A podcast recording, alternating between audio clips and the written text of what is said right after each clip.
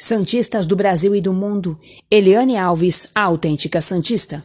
Olan entende cobranças, mas pede paciência com os jovens do Santos. Sem poder contratar e com uma grande sequência de jogos, o Santos está precisando mais do que nunca dos seus meninos da vila. Com Cuca, na temporada passada, alguns jovens talentos ganharam espaço no elenco, como João Paulo, John, Caio Jorge e Sandri. Com as saídas de Lucas Veríssimo e Pituca e a chegada do técnico Ariel Olan, mais jovens foram testados e apareceram.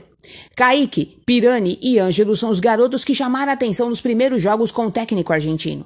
Potencial todos mostraram, mas a equipe, depois de boas apresentações, passa por um momento de instabilidade, principalmente pela falta de resultados.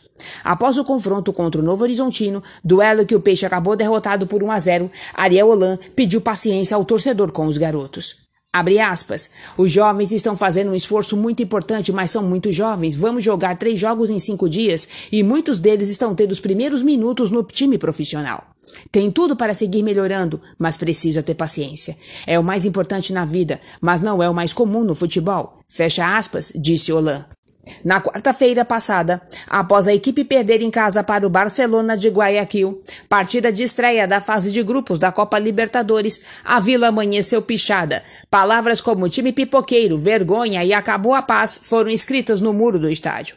Ariel Holan, em sua entrevista coletiva após a derrota para o Novo Horizontino, comentou o fato. Abre aspas, futebol. Torcedor daqui, da Europa, de qualquer parte do mundo quer que o time ganhe. Temos que ver a realidade. Os jogadores estão fazendo um esforço tremendo. Comissão técnica está fazendo tudo o que podemos.